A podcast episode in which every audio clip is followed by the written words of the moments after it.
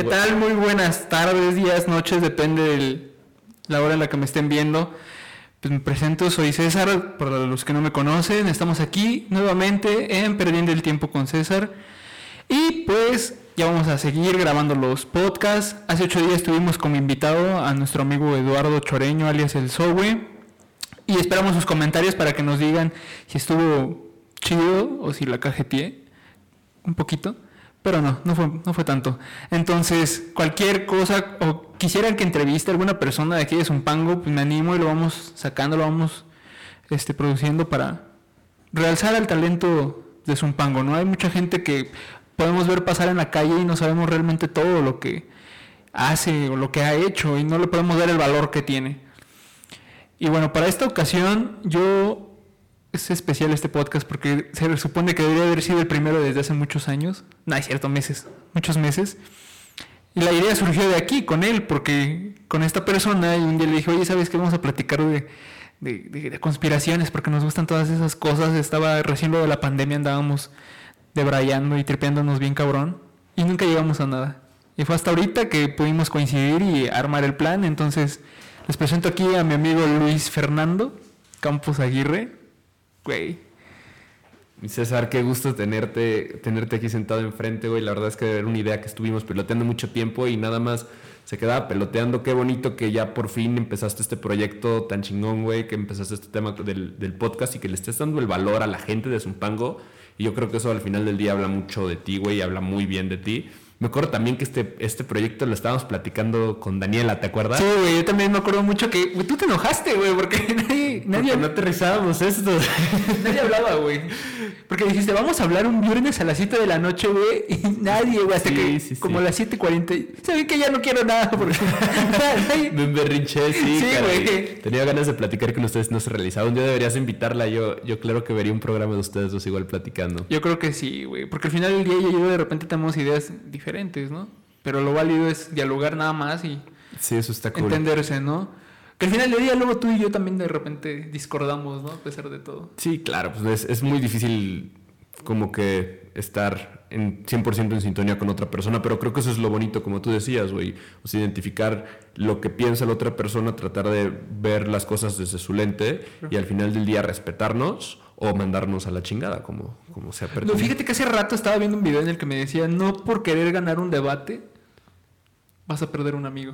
Entonces yo creo que es lo como debemos de manejarnos, ¿no? Un debate, mm, aunque tú ganes credibilidad, no hay nada mejor que tener una amistad, ¿no? Al final del día, el debate lo ganaste y es en ese momento, con el tiempo, el amigo ahí va a seguir. Y es Güey, ¿desde cuántos somos amigos? Desde los dos años. Desde los dos años, ya, ya llevamos 23, de 24 añitos de, de amistad. Güey, desde que íbamos en el Cricri. en el Francisco Gabilondo Soler ahora se llama. Ah, ahorita ya no es Cricri. Ya no es Cricri, güey, pero qué tiempos, cabrón. Sí, desde, desde pañales literalmente éramos amigos y es una, es una de las pocas amistades que sigue brillando, pero yo creo que eso, eso es como bien representativo, ¿sabes, güey? Porque nos, nos mantiene unidos como muchas cosas como generacionales, güey. Pero además, no con cualquier persona, porque pues, para la banda que no lo sabe, no es como que seguimos súper pegados César y yo y todos los días nos vemos, todos los días platicamos. Por hacer es del destino hemos decidido eh, como que encontrarnos en diferentes proyectos laborales. Pero además de eso, no, no, no, coincidíamos tanto y de todas maneras yo sabía que podían pasar dos, tres años y, y sentarnos y platicar como si nada. Sí, claro, ¿no? Y eso es lo que pasaba, ¿no? No nos estábamos presentes, pero no en físico, o sea, como que de repente un comentario, güey, eh, algo así, un mensaje nada más, de que onda, ¿cómo estás? Súper bien, güey, pero como dices, no nos veíamos diario, pero siempre estaba la conciencia de que tenías ese amigo, ¿no? Claro. Que a pesar de que pasaron muchos años, siempre íbamos a estar ahí y hasta ahorita que surgió también la oportunidad de compartir un entorno laboral, pues también está muy chido. Claro, y yo creo que eso es algo súper bonito de los pueblos, ¿no, güey? Porque no, se presta en todos lados y yo creo que aquí en Zumpango se presta porque de chiquitos como que no nos dábamos cuenta de ese tipo de cosas, mm. pero, pero pues estábamos en un pueblo, ¿sabes? Es como que te, enteras de lo que pasa porque, pues porque es, es, dicen pueblo chico, infierno grande. Sí. Y, es como que todos conocen a todo el mundo y pasa cualquier suceso y te enteras porque le pasó a alguien que conoces o porque le pasó a alguien que conoce a alguien que conoces o cosas así. Entonces, esta amistad como tan cercana yo creo que también se ha favorecido porque bien que mal seguimos viviendo cinco minutos con tráfico de la casa del otro, ¿sabes? Ya sí, güey. No, y fíjate que el otro día estuve platicando con, con mi papá, estaba contando, y le dije, oye, ¿qué crees que estaba con Luis? No, fíjate desde dónde viene, no la amistad, pero sí la relación. Tu abuelito con mi abuelito.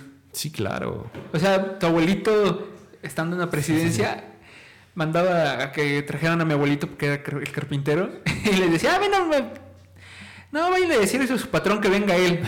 y venía, ¿qué pasó, Betito? ¿Cómo estás? Y, se ponían a platicar y que le hiciera la puerta o el escritorio, no sé, lo que fuera, ¿no? O lo que necesitara la presidencia, ¿no? Claro que sí, yo creo que es algo súper importante, güey, que, al final del día es, seguir trabajando con la gente que hace las cosas con gusto, güey. Así como lo que estás haciendo ahorita, ¿sabes? Sí. Que por eso vale la pena, güey, venir a este tipo de programas, porque eres una persona de aquí que le gusta que brille la gente de aquí, güey. Y eso está, eso está muy chingón. Yo creo que también es algo con lo que se identifica mucho tu audiencia, sobre todo si te escuchan aquí de Zumpango, güey, porque seguramente ellos también tienen un primo, un amigo que es primo del amigo, que es amigo del primo, güey, porque pues así, se maneja el pueblo acá.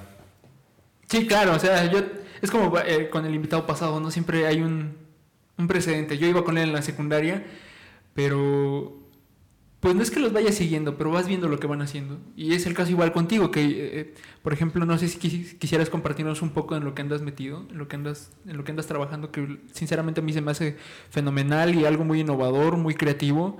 Yo creo que, pues no es que las oportunidades estén ahí, pero si tú no trabajas por ellas, nunca las vas a alcanzar. Entonces yo te veo que eres constante, que estás trabajando en una cosa y ahorita con el empeño que le estás metiendo a este proyecto, me parece pues de admirar todo lo que has hecho por tu propia cuenta. Muchas gracias, hermanito, pero no, para nada es por mi propia cuenta, eh, güey. Esto es, este es el cúmulo de el esfuerzo de muchísimas personas que han creído en mí, güey, que me han empujado cuando yo ya decía que no podía. Es, es, es algo bien bonito y creo que la suerte es cuando se junta la preparación y la oportunidad. O sea, si nada más tienes una, no se hace nada. Entonces hay que prepararnos para lograr lo que queremos. Y justamente yo eh, llevo unos años trabajando en este tema que es el tema de cannabis, no como lo conciben acá en nuestro pueblo, que, que es andar vendiendo bachitas en la calle. Yo, yo no creo que eso sea un negocio, la verdad, y para los que es negocio, la verdad es que no me interesa relacionarme con ellos, sino que más bien es, es quitar ese estigma, es entrar en este activismo del, del autocultivo. Eh, hay, hay varios proyectos en los que estoy relacionados. Uno de ellos, tú lo sabes, es la Multiversidad Canábica de América, que es este proyecto en donde estamos guiando a personas que están emprendiendo en temas de cannabis, no nada más de la planta, que, o sea, de la flor, que es lo que te fumas, para sustancias psicoactivas, sino que también hay un montón de industria alrededor, como lo es la parte textil, como es la parte ambiental, como es la parte de construcción o como es la parte medicinal, ¿no? Entonces, sobre todas esas vertientes asesoramos a la gente legalmente, socialmente, este, técnicamente, para, para darles todo ese empuje que necesitan, que ya conocemos, que tenemos un protocolo y una estructura para que ellos puedan realizar sus metas en esta industria que, que apenas acaban de decir que México es el, el, mercado legal de cannabis más grande del mundo y pues hay que aprovecharlo porque si no alguien más lo va a aprovechar. Sí, claro. Además de eso, pues en el proyecto de Educannabis que realizamos junto con Three Point Studio, en donde estamos haciendo justo esta divulgación y, o sea, es, es, muy bonito porque regresamos a este tema, ¿no? De consumo local, de que ese proyecto de, de Educannabis era algo que, que, yo así como que sí quiero, sí quiero, sí quiero, pero hasta que el equipo Three Point Studio dio todas las facilidades y como toda esta producción, dije, no, o sea, no puedo dejar todo este proyecto así. Si, o sea, si me están dando estas facilidades, ya quedaría en mí no hacerlo, ¿sabes? Entonces. No, y pues, la, también yo soy el ejemplo, ¿no? Yo también tenía una idea bien amateur y ellos me dieron la confianza de, de, armarlo y por si quieren tomarse unas fotitos o algo con ellos también, cualquier cosa que necesiten, ellos son la casa de los sueños, güey, porque te están ayudando a realizarlos, güey, tanto a ti como a mí. Ya tienen eslogan, ¿eh, chavos? Eh, la casa de los sueños. Sí, la neta que sí, eh, eh trabajo súper profesional, súper alivianado.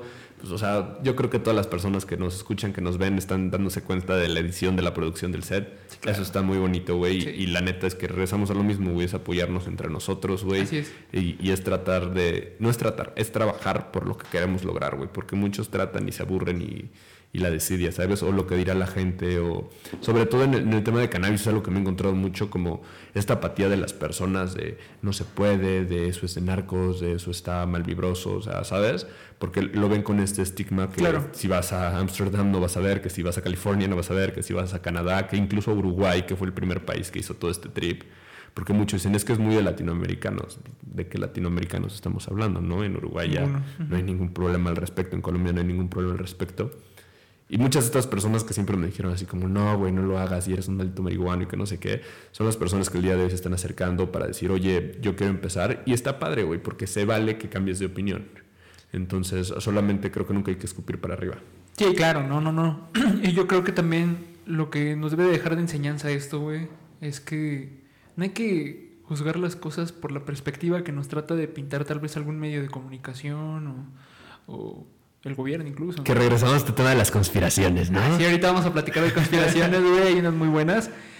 Pero yo creo que, desgraciadamente, y como alguna vez lo escribí en un blog de la multi, es que el problema de la cannabis lo originaron los medios de comunicación, güey. Claro. O sea, fueron los periódicos los que acabaron la credibilidad de la planta cuando dentro, o sea, la planta ya tenía su, su concepto en un ramo medicinal. O sea, antes así no había computadoras, no había, pero en los libros de herbolaria y todo eso, y había la cannabis presente para eh, para el dolor para, la locura, güey. Porque obviamente entonces la epilepsia no era catalogada o, no sé, alguien con algún algo de paranoia, no sé, X cosa, eh, depresión incluso, güey. Entonces les, les recetaban eso para los dolores, güey. Y, desgraciadamente fue los periódicos los que empezaron a atacar esa industria. Y que llegó a lo que estamos ahorita, ¿no? Sí, que tristemente siempre hay alguien, me decía un amigo político, que le mando un saludo, si está escuchando esto, este, decía, siempre que, siempre que veas que algo está sucediendo mal, cierra la boca, abre los ojos y ponte a ver a quién le conviene que se estén haciendo las cosas mal, porque siempre hay alguien a quien le convenga y por eso están sucediendo, o sea, no existen las coincidencias. Claro. Todo pasa por algo y todo está pasando por algo, entonces nada más hay que hacer que las cosas pasen bien, ¿no? Como tienen que ser. Como debe de ser, ¿no? Yo creo que también otro ejemplo es el del whisky, ¿no? Claro. los 30 en Estados Unidos. Sí, la prohibición. Y que de hecho eh, es, este tema de que después de la prohibición de, o sea, de que fracasó el tema de la prohibición del alcohol y, y, eh, y el eh, esta parte en Estados Unidos que se encargaba de la policía de, checar todo el prohibicionismo, pues les iban a quitar los fondos y fue así de que, oye, pues no, no, no, ya tengo este otro proyecto de la marihuana que vuelve, y así lo decían, que vuelve agresivos a los negros y a los mexicanos. Ah, sí, güey. Así, tal cual, así de que a los negros y los mexicanos se ponen agresivos con el tema de, del este, de la marihuana. También ¿no? súper racista el Sí, súper, súper racista el, el, el momentum y y nos cerraron en algún momento fronteras hasta que México cambió su legislación para que igual se prohibiera aquí en México. Y fíjate, güey, que por ahí de los. A mediados de los 40, güey, creo que ya te había contado de este escritor Jack Kerouac. Bueno, me, me, mencionaste. Te mencioné algo así. Bueno, pero este cuate eh, andaba de. ¿Cómo se llama? Viajando por toda Norteamérica pidiendo RAI. Ok. Entonces llegó a una comunidad mexicana, güey no recuerdo si en California, no me acuerdo bien del estado, hace mucho que leí ese libro, y se mete con los braceros, güey. Ok. Porque en ese tiempo, pues Estados Unidos dio facilidades para que llegara gente a, a, lo de la agricultura, porque estaba lo de la guerra, güey, no había hombres, güey. Pues. Sí, había gente que trabajar. Entonces este cuate se va a vivir a esa comunidad eh, mexicana y latinoamericana, ¿no? Porque también había muchos latinos. Y se da cuenta, güey, él con un día de trabajo se estaba muriendo, güey. Sí, pues sí. Y se pregunta, güey, ¿cómo le hacen para despertarse con energía el otro día? ¿Cuál es el secreto? Ah, bueno, terminaban de trabajar su jornada de más de 15, 16 horas, güey, en el sol, cultivando. Se echaban su, su gallito, güey, la neta, se echaban su gallito, de marihuana. Se echaban su gallito, güey, comían bien y se dormían. Pero como tiene efectos este, analgésicos, pues sus músculos ya se relajaban y no se reventaban o no tenían esa continuidad de dolor como el que te presenta cuando no tomas un analgésico. Sí, porque, ni duermes, ¿no? Ni duermes a gusto. No duermes del dolor. Todavía cansado y sí, sí, claro. O sea, el mismo cansancio no te deja dormir, pero se dio cuenta que no era con fines pues, destructivos, ¿no? Sino que era como ahora tomarse una aspirina, güey. Un ibuprofeno. Claro. Entonces yo creo que desgraciadamente se tiene una percepción inequívoca de lo que realmente es. Ahora, por ejemplo, yo ahorita tengo una duda y desde cuándo la traigo. En construcción, ¿qué tiene, qué aporta Ah, mira, ah, o sea, primero lo que acabas de decir, ¿sabes? Algo que se sigue haciendo y, y que se va a seguir haciendo, yo creo, que todos los albañiles pues son marihuana, o sea, porque el, el, cargar, el cargar algo en tus hombros, pues, si te lastimas, si te duele, este tiene analgésico, tiene antiinflamatorio, o sea, tiene muchas cosas, además de por uso adulto, ¿no? Por uso recreativo. Pero eh, lo que hacen es que, así como con la ropa, hay diferentes tipos de marihuana. El cáñamo, que es el que tiene menos del 1% de THC, y tiene unas cualidades en las que el tallo es mucho más grueso. Entonces, el tallo es muy grueso, es muy fibroso esas fibras se deshacen y se compactan y se utilizan para material de construcción como blocks. Eh, es, para material de construcción y es mucho más barato, es súper resistente, es este, o sea, tiene todas las cualidades térmicas, o sea, tiene muchísimas cualidades y es muy barato de producir. Entonces, a ese nivel, a ese ocupa para los materiales de construcción. Henry Ford diseñó un carro este, en su momento hecho completamente de cáñamo y funcionaba con biodiesel de cáñamo. Henry Ford, el de Ford. Henry Ford, sí, sí, sí. un, así un carrito clásico, lo pueden googlear y ahí Henry, carro de cáñamo Henry Ford y te aparece el carrito y un carro muy bonito y era era un proyecto bastante prometedor en ese entonces. O sea, se parece como de fantasía, ¿no? Tipo volver al futuro en el que el combustible o el funcionamiento era orgánico, ¿no? Sí, claro. Es que esto, era algo que ya estaba sucediendo y que a alguien no le convenía que estuviera sucediendo, ¿sabes? O sea, no nos vamos a ir muy lejos. El día de hoy eh, tenemos una reforma, este, ¿cómo se llama? Energética, dura, que dirías. Muy cabrón. Sí, están regresando en el tiempo, ¿no? Pero. Yo creo que. Yo creo que sí, un poquito. Es un tema delicado porque pues, es digno de susceptibilidades, pero al final del día sí es muy agresiva porque no está dando paso a todas estas energías renovables, a, eh, evitar depender del petróleo. Claro, de un recurso no renovable, ¿sabes? Sí, no renovable, güey. Es como, ¿por qué te vas a ir a, gastarte eso que se puede acabar si tenemos todo esto que es eco-friendly? O sea, yo entiendo todas las limitantes. Ahorita que pasó lo de Monterrey, que ves que decían, decían en el norte así de que, pues, ¿y, qué pasó con sus energías renovables, no? Si no hay luz, si no hay aire, o sea, necesitamos electricidad. Y yo entiendo que no es cambiar de un día al otro, pero sí hay que comenzar a dar paso a... Es la dependencia también de Estados Unidos, obviamente. Claro, Porque pues ellos sufrieron, y siguen sufriendo, güey. Los tejanos están viéndosela un poquito duro por lo del invierno que tuvieron. Y, y eso demostró, güey, que... Y al mundo entero yo creo que fue una lección de no sirve. El gas y el petróleo en algún momento van a dejar de, estar. ¿Qué vamos a hacer? Claro, ¿Qué se va a hacer? Y, y, deja en algún momento, o sea, yo creo que esta crisis ya está ahorita, ¿sabes? Porque a lo mejor, no sé si te acuerdas cuando empezó el tema de, de energético hace un año, de que comenzó a juntarse muchísimo petróleo porque no se movía en los carros y todo esto. Era así de que, ah, ok, que este, ahora sí hay mucho petróleo y está súper barato, pero ahorita las gasolineras ya están igual que antes o más caras, ¿sabes? O sea, se, está acabando de nuevo. O sea, y están tan caras porque hay mucha demanda y no hay suficiente oferta. Sí, claro, ¿no? Y, esa dependencia yo creo que el único país que la supo resolver, fíjate que hay un, un apartado en la historia de Noruega. Ok. Ellos son petroleros también, pero no tienen este, como aquí en México, en el Golfo, ¿cómo se llaman? Depósitos. Ok. Ellos la compraban. Ah, importaban. Importaban, sí tenían petróleo, pero también importaban y exportaban. O sea, también les traían el petróleo, el crudo y ellos lo producían. Ok. Y tuvieron una dependencia tan enorme al petróleo que cuando dejó de haber dinero y, y se acabaron sus, este, sus, reservas, güey, que llegaron a una crisis cabrona, pero supieron resolverlo, güey. ¿Qué hicieron? Energías renovables. empezar a aplicarlas. Claro. Y yo creo que eh, ellos manejan un modelo muy bonito y que la gente le... Ellos les da miedo decirle cómo es en realidad, güey. Ellos le dicen capitalismo de Estado, güey. Pero es comunismo. Pero es, un comunismo. Comunismo. No socialismo, no, no, no, comunismo, güey. Pero le manejan como capitalismo de Estado. Entonces ellos son el modelo del, del Estado perfecto, güey. Noruega, güey. Porque manejan... Y si te das cuenta y te vas y ves, hay alternancia, güey. Puede haber de derecha y de izquierda, pero están cambiando continuamente, güey. Pero su modelo es global, güey. O sea, entre ellos, por ejemplo, los boletos de autobús están súper baratos, la gente anda en bicicleta, güey. O sea, no importa que vayas, por ejemplo, de aquí a Tex, güey, la gente anda en bici, güey. Va hacia su trabajo, güey, lo que no hacemos aquí. Claro, aquí, aquí está mal visto que andes en bici, ¿no? Así como, ah, ¿cómo va a andar en bici este? Y eso ya es una cosa este, elitista, ¿no? Sí, súper, súper estigmatizante aquí en Bueno, no, no, no, no nada más aquí en México, yo creo que en muchas partes del mundo, pero este, está mal, yo creo. O sea, a mí, a mí me gusta andar en bicicleta hace poquito. Tuve que, tuve que moverme aquí en el pueblo y dije, no, es que por las remodelaciones y todo, dije, voy a, voy a sacar mi bici, ¿no?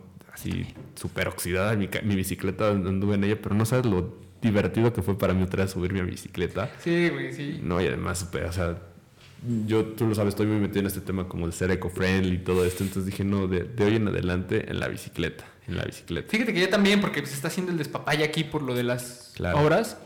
es lógico, ¿no? Porque se cierran muchas vialidades principales. Pero eh, también tomé la bicicleta. Pero yo, yo, ya tenía la costumbre de salir con mis perros a correr. Y salgo con ellos en la bicicleta y también está súper relajante. Te zafas un poquito del mundo.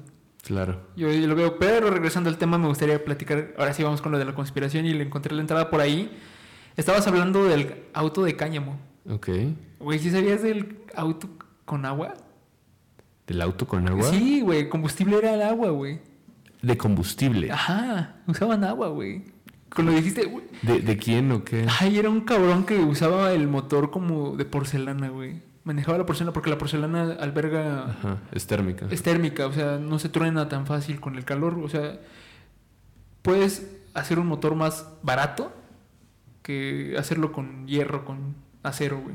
Y lo hacía y, el pobre cabrón se metieron a su casa y le destruyeron todo y como dos, tres años después lo mataron, güey. Se llevaron los planos del carro porque ya, ya estaba un video, güey, yo una vez lo vi.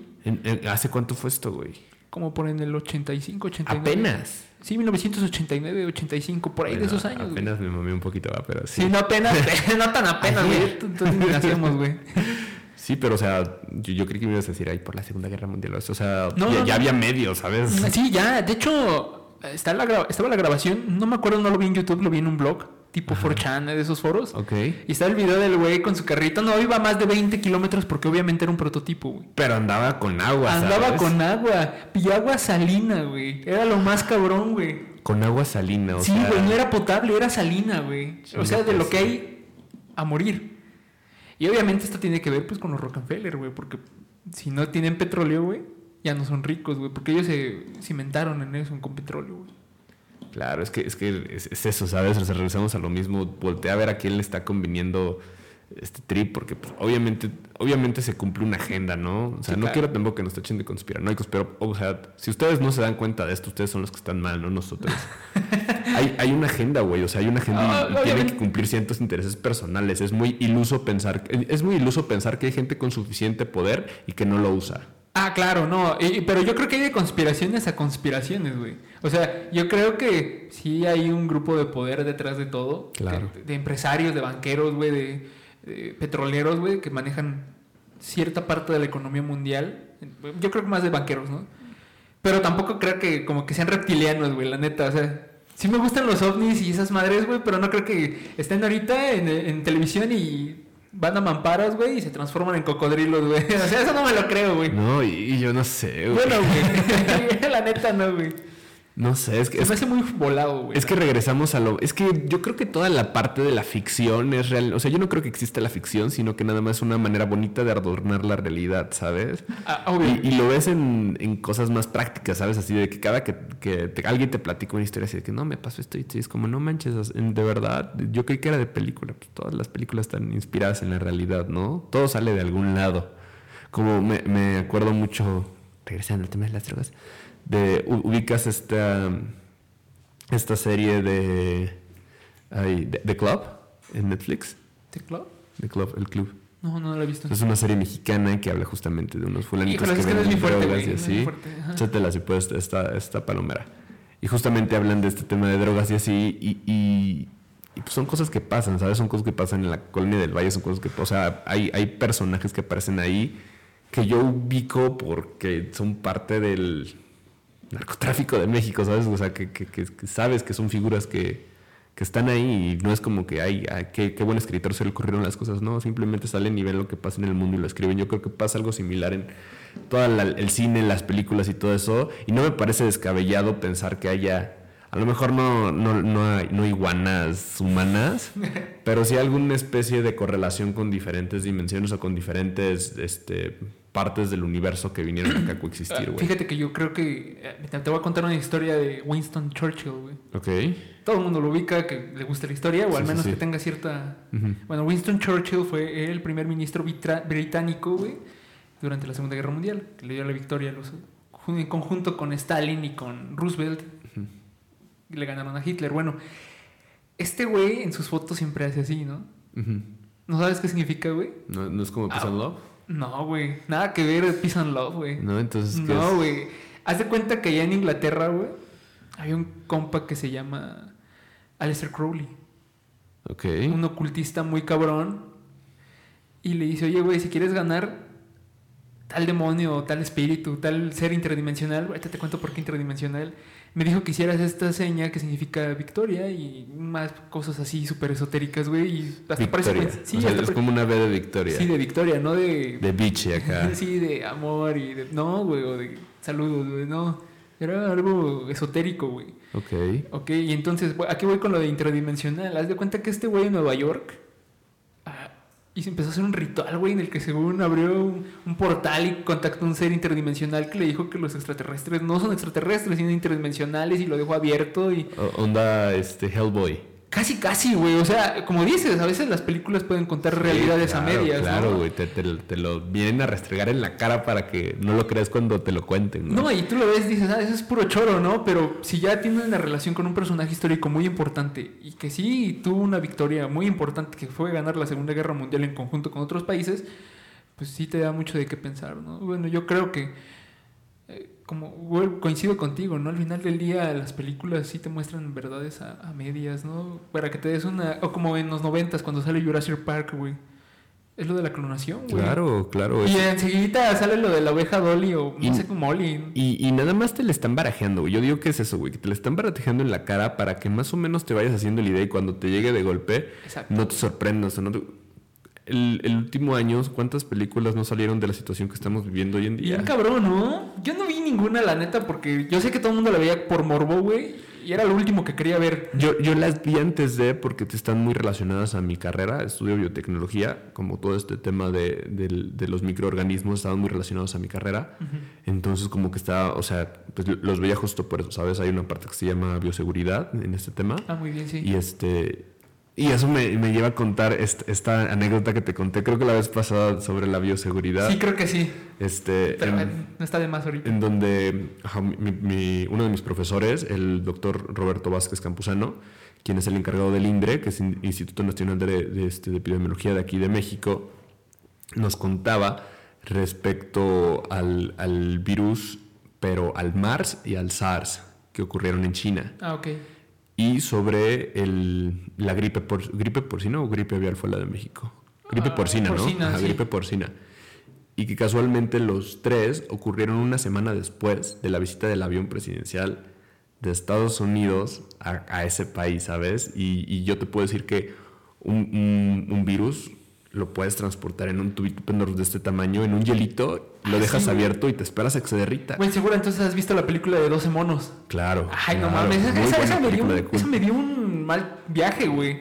Sí. La neta, sí. La, o sea- la acabo de ver además hace poquito que me Ah, la acabas de ver hace poquito. No, yo la vi ya hace un rato, güey, pero sí andaba. No paniqueado, pero sí dije, güey, sí, sí puede pasar. Claro, está muy, está muy, es, es que además está creepy, o sea, como todo el ambiente de la Sí. es como chenterón, ¿no? Que es, Es de los noventas, Es güey. noventena, Sí, porque sale Brad Pitt bien jovencito, güey. se siente, se siente súper creepy el ambiente en Sí, esa película. Más, más el momento te pone mucha atención cuando se da cuenta que él es el que ocasiona al final del día, Claro. güey, que pase lo que tenía que pasar, güey. O sea, es un ciclo como de caos. Bueno, es como la teoría del caos, que siempre va a haber un motivo y que va a dar bucle, vuelta. Va, va. Claro, claro. Sí, sí, sí. O sea, to- to- todo sucede por algo y nosotros somos, somos causa y somos efecto de lo que está, de lo que está sucediendo en nuestras vidas y en general, ¿no? Ahorita que dijiste eso me acordé mucho de Ángel, güey. Sí. Causa y efecto, porque es una frase de una canción de. eh, ¿Cómo se llama este argentino? Este, que canta. No soy de aquí, no soy de. Facundo Cabral. Perdón por el. Yo- yo estaba pensando en, en causa y efecto, no que cada error. No, es que de la este- nova, creo. De la novela de Facundo Cabral, güey. Che, trovador. Sí, sí, yo estaba por otro lado, yo estaba por Sí, otro güey. lado. Sorry, bad. Pero sí, güey. ¿Sabes también qué película también de, en ese aspecto de como de virus me causa cierta intriga, güey, la de Guerra Mundial Z, güey. Está muy chida y... Guerra Mundial Z es buena, es buena. ¿Hay, hay parte 2? Me quedé esperando yo una parte 2 Se de esa supone, ¿no? No sé, ni idea. Fue buena, la, la primera fue buena. Sí, sí, estaba padre, palomera, ¿no? estaba palomera. Estaba palomera, pero... Y es que regresamos a lo mismo, ¿qué tan lejos estamos de esa realidad? Cuando es algo que ya nos van presentando una y otra y otra y otra. No sé si, si te tocó ver, a mí eso me espantó, esa noticia me espantó mucho cuando comenzó el tema de... Ay, no me acuerdo cómo se llaman estos microorganismos, pero son similares a los que te pegaban... Ay, no, no son ni siquiera microorganismos, son como unas variaciones de proteínas, que es lo que pasaba con las vacas locas. Ah, ok. Ubica- ubicas el, sí, sí, sí, el tema de las vacas locas. sopa el cerebro. Ajá, sí, sí, sí. Hace cuenta algo similar, pero con carne de venado. Ah, sí. Sí, sabes de qué te estoy hablando. ¿no? Sí, sí, sí, que las Ah, personas se ponían acá como zombies, o sea, y era por lo mismo, no me acuerdo cómo se llama eso. Y güey, yo comí carne de venado. Yo me acuerdo mucho porque había un señor que le llevaba carne de venado a mi jefe, güey. Yo me acuerdo que estaba, le digo, yo, papá, vamos de comer carne de venado. No vaya a ser la de malas. no, yo creo que sí afectó un poco, güey. Pero, pero es eso, ¿sabes? O sea, todo, todo viene de algún lado y va para algún lado. Y como tú dices, que te lo platiquen o que lo ves en la película, de repente demeritas lo que está sucediendo y dices Así es. como que ah, es mera ficción. Pero a mí me impactó mucho que algo así de grave me lo contara la mayor eminencia en el tema En en, México. en México, ¿sabes? Claro. Porque además no era así como que te lo cuento acá entre compas, sino que después en, en un proyecto de, de difusión de biotecnología en, en este ¿no es cierto? En Biotech Power. En, Instagram, ajá, en una entrevista pública en donde había personas de la red latinoamericana de estudiantes de biotecnología y personas de la NAWAC y del Poli de la UNAM y así, él lo dijo al aire. Dijo, pues es que yo creo que esto es ingeniería genética. Yo creo que esto se hizo en un laboratorio. Yo creo, así yo como una de las mayores eminencias en temas de VIH a nivel mundial, yo, yo pienso creo. esto. Ajá, yo pienso. Hasta ahí. Cada quien piensa Sí, lo que quien quiera. piensa lo que quiera. Esta es mi teoría. No, también sabes que estuvo chistosón, qué coincidencia está muy chingona la de la película de Mars, donde sale este, el de Bourne, el che, Matt Damon, ya. Ajá.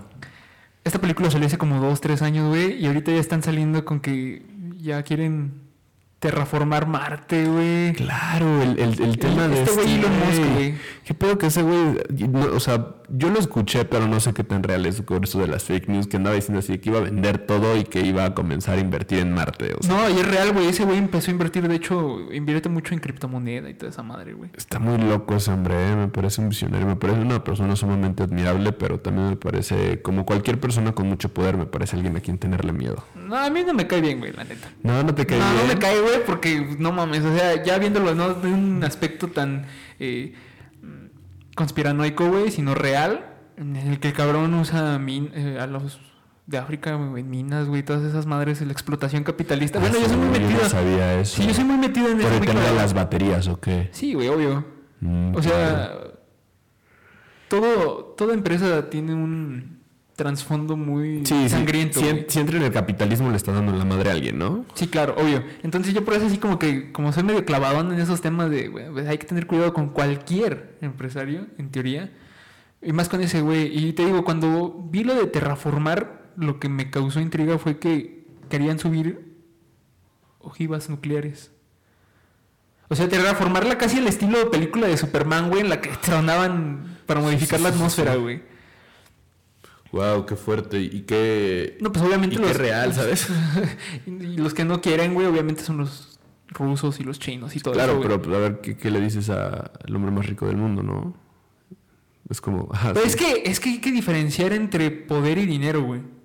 Claro, claro, pero... Porque el dinero te da una sensación pasajera de poder, güey. Y hasta ahí. Y sí te lo puede dar, pero muy pasajeramente, güey. Y cuando se te acabe, ya se te acabó tu poder. Pero cuando tienes el poder por encima del dinero, como por ejemplo el presidente de Rusia, Claro, claro, que me explicaban hace no mucho tiempo que justamente el, la, el, el poder de, un- de una nación se mide justamente como en los desarrollos científicos, en el número de, de, este, de personas que estén militando dentro de su ejército y, este, y en su moneda, ¿no? Entonces Sí, como claro. que es- esas tres cosas, y, y tienes razón, ¿sabes? A lo mejor tiene muchísimo conocimiento Elon Musk, pero no es antibalas.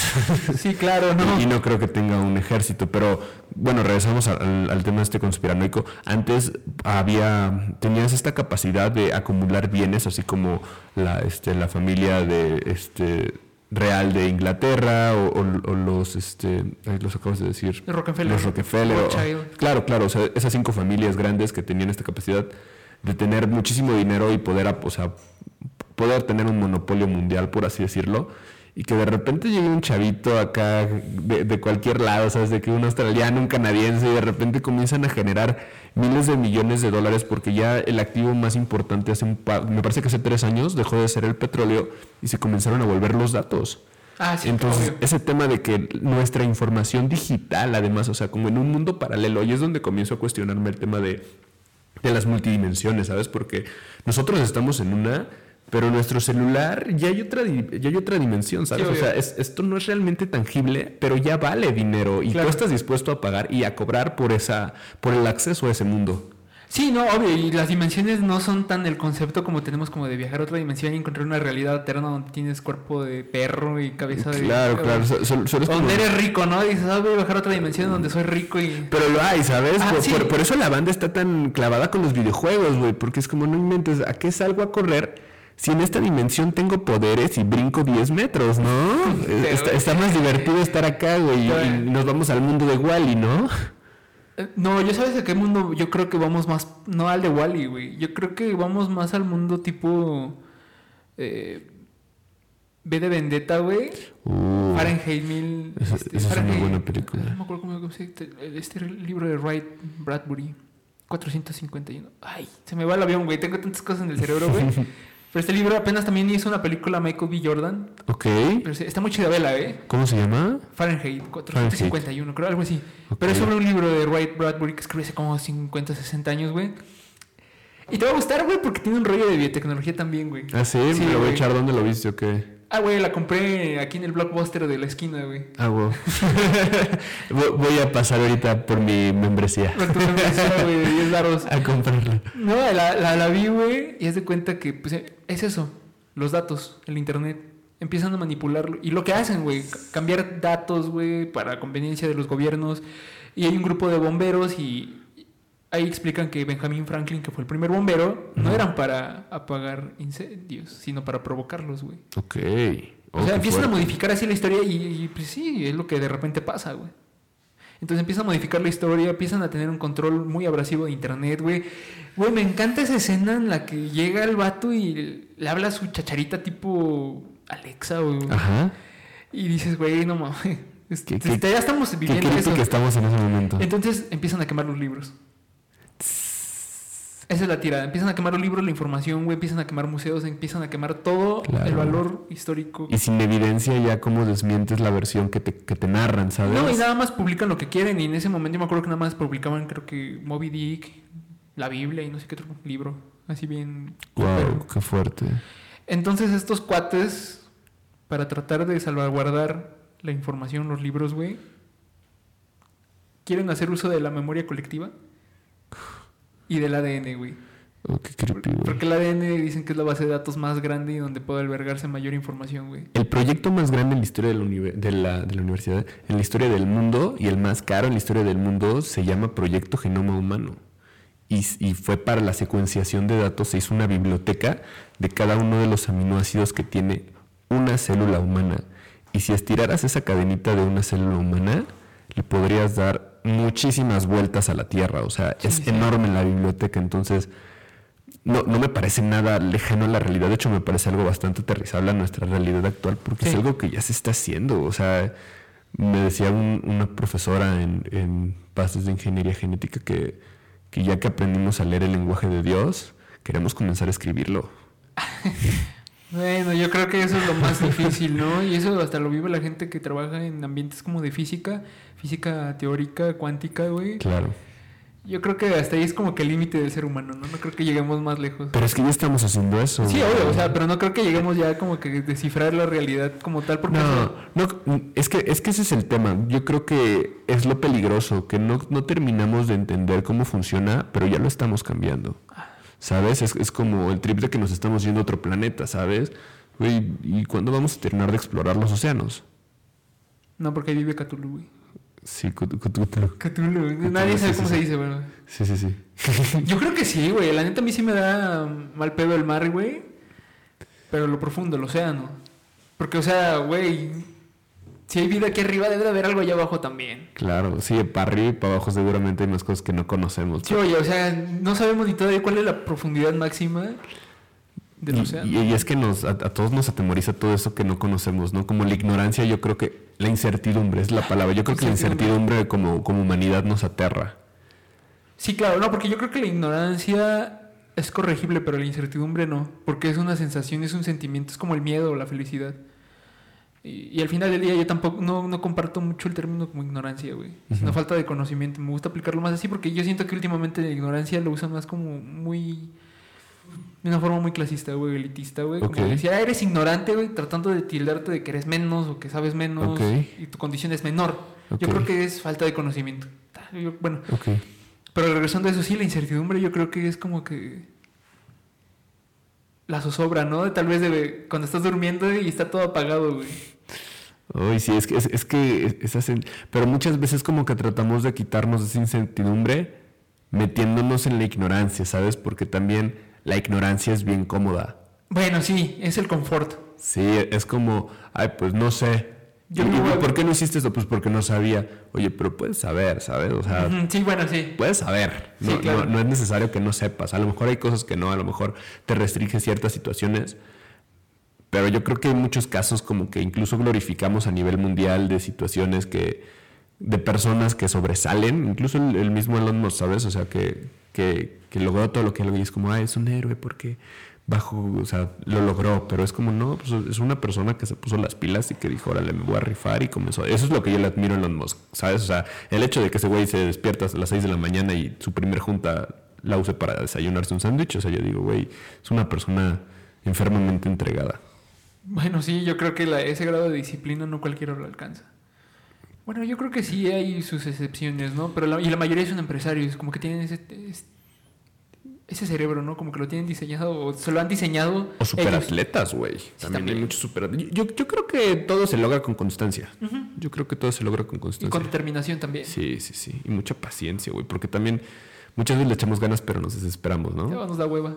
O nos da hueva. Mejor.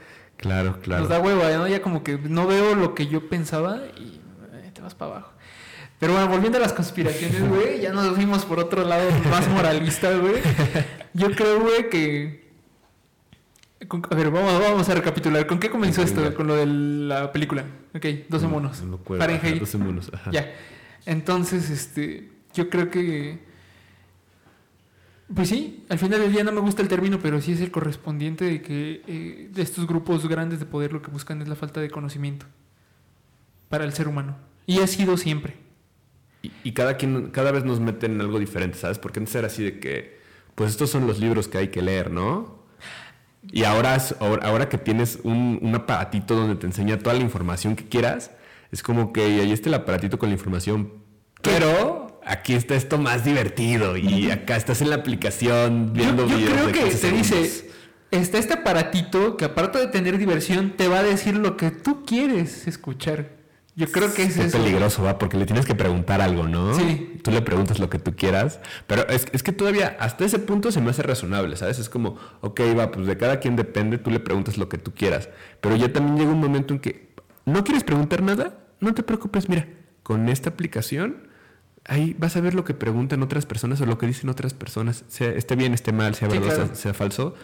Y yo, yo siento que, o sea, sí está padre el tema de las redes sociales, pero a mí, por ejemplo, me, me genera mucha dependencia las redes sociales, ¿sabes? Entonces sí necesito así como que darme un rato de, de, incluso en el celular, pero ya leer algo que yo esté buscando, ¿sabes? O sea, hacer ese esfuerzo de, de buscar algo y, de, y no esperar a que me llegue, porque luego estás buscando algo y realmente no estás buscando nada, solo le estás dando swipe up. Sí, nomás estás divagando. Sí, sí, sí, y pierdes mucho tiempo. Pero, pero ya lo que tratas de hacer es complementar esa pues distracción, pero con un aumento de conocimiento, ¿no? Tratar de encontrar Claro, un balance, un ¿no? balance. Pero regresamos a lo mismo. Esa también es una plataforma de la cual es dueño un multimillonario y que también lucra con tu información y que también es como que, ok, pero te voy a vender esto. O sea, está muy fuerte el tema ético de la Big Data eh, actualmente, sobre todo en Facebook. Sí, claro. Sobre todo en Facebook con el tema de la selección de Estados Unidos, las elecciones mexicanas, toda esa polémica que generó. Yo creo que nos daría para grabar otros tres podcasts. Sí, yo creo que sí. Y al final del día nos hemos dado cuenta que lo más valioso no es el oro, sino la información. Sí, güey. Es lo que mueve al mundo. O sea, de nada te sirve tener millones si no tienes la información adecuada si no tienes los datos, las bases de datos adecuadas para poder controlar, para poder influir en un grupo, como lo que sucedió, como lo cuentas de Estados Unidos. Y yo creo que ese sí es un tema de otro podcast, ¿eh, güey? Porque la neta sí está bien extenso todo lo que sucedió y que todavía está pasando, güey. Porque todavía Joe Biden le dijo a, Putin que él influyó en las elecciones de... Ah, sí. Sí, güey. y, Putin le contestó, le dijo que pues, se armaron un debate en vivo, güey. Oh. y la casa, botón en mano, ¿no? Y la Casa Blanca le dijo, pero probablemente nada más vaya Kamala Harris. O sea, ni el presidente Biden, güey. No, se va a poner, está tenso, güey. Está, muy tenso el ambiente. Yo, yo vi ayer, me parece que vi así como que, que, estaba en Trend Topic en Twitter, este, Putin. Y dije así que, oh, oh no. Oh no. Ya cuando lo, ya cuando lo ves, no. ya dices, oh, esto está mal, ¿no? Sí, sí, no, es que está. Pero ya lleva un ratote, ya lleva un ratote la tensión política. O sea, cuando llegó todo este tema, había, había una guerra este, fría 2.0 o 3.0, no sé cómo llamarle, en, donde ya, ya había conflictos económicos muy fuertes y ya no matas a la gente de un balazo, eso es muy caro y muy fácil, mejor los matas de hambre, mejor colapsa su economía, que es como están haciendo las cosas el día de hoy, o sea, están colapsando países, cerrando fronteras, poniendo aduanas, o sea, así realmente matas a la gente. Sí, claro, y yo creo que volviendo al punto principal de esta plática, no nos fuimos a ningún lado de conspiración, güey. Nos fuimos a la realidad. Nos fuimos a la realidad que está sucediendo y que nosotros de repente podemos considerar una fantasía o un cuento, una mala información, infodemia, güey, pero no, güey, es la realidad. Tú lo estás diciendo ahorita. estamos comentando cosas que de verdad están pasando, güey. Yo creo que eso, yo creo que esas son las conspiraciones, ¿no? O sea, como que es, es, es, una. Es una manera de ver las cosas con diferente cúmulo de información que tenemos. Sí, claro, ¿no? Eh, eh, pero es a donde trato de aterrizar es que, por ejemplo, no hablamos de cosas como de, ah, es que a Kennedy lo mataron porque... Sí, sí, sí, no estamos, estamos, suponiendo situaciones. Ah, no, estamos platicando de algo que... O sea, así de que, a ver, it's a fact. Sí, exactamente. Ahorita hay tensión política entre tal y tal país y, y es un hecho. Lo del petróleo es un hecho también. Sí, sí, sí, es un hecho. Lo de la información también es un hecho, güey. Y no, no, no fue nada como de... Y es lo que más debe de dar miedo, ¿no? Lo que es un hecho, lo que es una realidad, lo que es una verdad, güey. Porque sí te puedes mal viajar, güey. De repente yo me pongo a leer tonterías, güey, y dices, ay, no mames, ya me dio miedo. Sí, ya, muy lejos. y regresamos a lo mismo, ¿sabes? La ignorancia siempre es más cómoda. Ah, sí. La ignorancia es como, mejor aquí la dejamos porque luego te metes más y comienzas con este tema de ansiedad, ¿no? Yo creo que te estoy dando la razón en ese sentido, porque sí, o sea, el otro día me puse a ver Cosmos, Ajá. pero el de Carl Sagan, no el de ahorita con su aprendiz, no me acuerdo cómo se llama. Ah, ¿y hay otro? Sí, el negrito que luego se me, que lo ponen como de memes, güey. Ah, no sabía que era Tyson, algo así se llama, right? Ah, no me acuerdo. Pero estaba viendo el Cosmos original, güey. No mames, sí me maltripié, güey. Sí me dije, no, no puedo dormir, güey. Yo empecé a pensar tanto en mi existencia, güey. ¿Qué hago? ¿Qué soy? ¿A dónde voy? ¿Qué va a pasar cuando muera? ¿Y qué es? Eh, y va para más podcast esto, güey. Incluye, Ojalá que hagamos una línea, ¿te parece? Sí, sí, sí. Un segmento que hablemos nada más de cosas así. Sí, claro que sí. Yo encantado de, volverte a acompañar aquí, güey. Pero, o sea, ya fuera de las entrevistas como de invitados, hacer una línea como de... Sí, sí, sí, como de, tocar este tipo de temas. Eh, yo, yo, siempre he querido hablar de las brujas, güey. Es un tema también muy chido, güey. ¿De las brujas? Sí, güey. Hay cosas muy cabronas. Y, y todos piensan que es como la, la señora con una escoba y todo. Pero no, güey. Y creo que eso sí está muy, muy cabrón. Yo tengo un par de historias ahí medio deep de, de ese tema, pero me, ya, ya en otro momento. Sí, ya, yo creo que ya nos, extendimos un poco, güey. Lo, lo, compartiremos, pero pues mi César, muchísimas gracias por haberme invitado. Pero todavía terminamos, falta una recomendación. A ver. ¿Tengo que recomendar algo o tú vas a recomendar algo? Sí, uh, si quieres, yo hago una recomendación musical al final porque la banda así como que puede escuchar algo. Sí, sí, escuché, escuché las canciones que puse muy buenas, güey. ¿Sí? Muy buenas, me ¿Cuáles escuchaste? Güey, me eché todo el podcast, pero en medio hicieron como la, en la edición, hubo como un break. Ajá. Eso me encantó. Así, y, eran, eran como cinco minutitos Y, y así, yo, yo fui feliz cocinando con esa rolita. Ah, qué padre, Yo fui güey. feliz cocinando con esa rolita. Bien, bien. Si yo tuviera que recomendar una canción, recomendaría una canción que nunca, que nunca falla, que yo creo que el ánimo en el que esté la puedo escuchar y me la paso bien, es este Sublime Santería. Santería de, de Sublime. Sublime Santería. Nunca lo he oído, Sublime. Escúchala, te va a La gustar. voy a escuchar. El video es muy bueno. ¿Sí? Tienes que ver el video y tienes que escuchar la canción, está chistoso. Una peliculita, una serie que les quieres. Una peliculita, una serie. mm, ay, ay, ay, ¿cuál será buena? Pues la saga del padrino, yo creo que es una joya. Yo Ah, creo bueno, que es una un joya y que, clásico. y- y que la gente la ha perdido de vista. Si, si tienen el tiempo y si tienen la paciencia y si tienen la manera de verlo. Y para hablar del padrino también se merece otro podcast, güey, la sí, neta. eh, la neta. Y bueno, yo les voy a recomendar lo que estaba escuchando el día de hoy, justamente. La neta, estaba cansado de escuchar como rock, cosas muy agresivas, rap, güey. Y me puse a escuchar a Chet Baker. Es un trompetista de jazz. Chet Packer. Chet Baker. Yo lo descubrí por una película de un director muy polémico que se llama Woody Allen.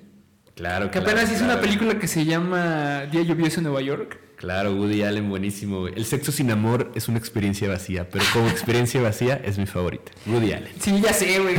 Matadoras que luego, güey, es que él sintetiza la vida en sus películas. Te hace caer en retrospectiva de que a veces tú eres ese tipo tan patético que se siente solo en un mundo lleno de cosas. Claro. Como, no sé, por ejemplo, en Medianoche París, güey. La Rosa Púrpura del Cairo, güey. O sea, ese güey tiene unas películas muy cabronas de retrospección personal. No tienen tanta acción, pero sí. Entonces yo creo que pues, lo recomendamos a Woody Allen. Yo voy adelante ahí con Woody Allen y escuchen a Chet Baker. Chet Baker. Excelente trompetista. Es como para andar en un mood de me echo un cigarrito, una copita, me pongo a hacer mi tarea y me pongo a escuchar ese... em, hay una canción que dice... ¿Cómo se llama? Ah, no la tengo en mente. Sale en esa película, de hecho fue porque la que lo conocí, pero que dice, Dios sabe que soy miserable o algo así.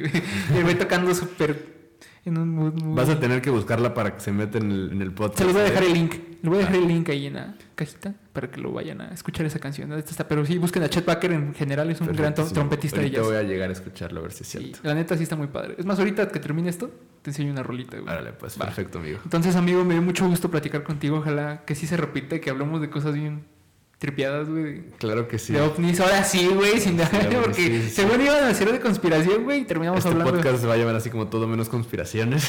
Es una licuadora y creo que así se va a llamar licuadora con Luis Aguirre, Ah, güey. me gusta, me gusta. Pues bueno, amigo, me dio mucho gusto verte, platicar contigo, aunque seguido lo hacemos, pero no así.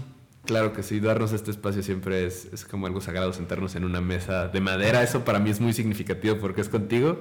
Es una mesa de madera para platicar juntos. Gracias. Y pues, este, muchísimas gracias por la invitación. Banda, suscríbanse, síganlo. Suscríbanse, denle like y en los comentarios pueden dejar cualquier recomendación, cualquier comentario. Y si quieren que entrevistemos a alguien de Zumpango, de donde vivan, pues vamos a hacer lo posible por hacerlo y dar a conocer a esa gente, esos seres anónimos que andan por la calle sin no ser reconocidos, pero sin tener todavía una luz, un teléfono, una cámara que los enfoque. Entonces ahí vamos a estar echándole ganas y eso es todo por el día de hoy. Nos vemos, amigos. gracias. Nos vemos, bro.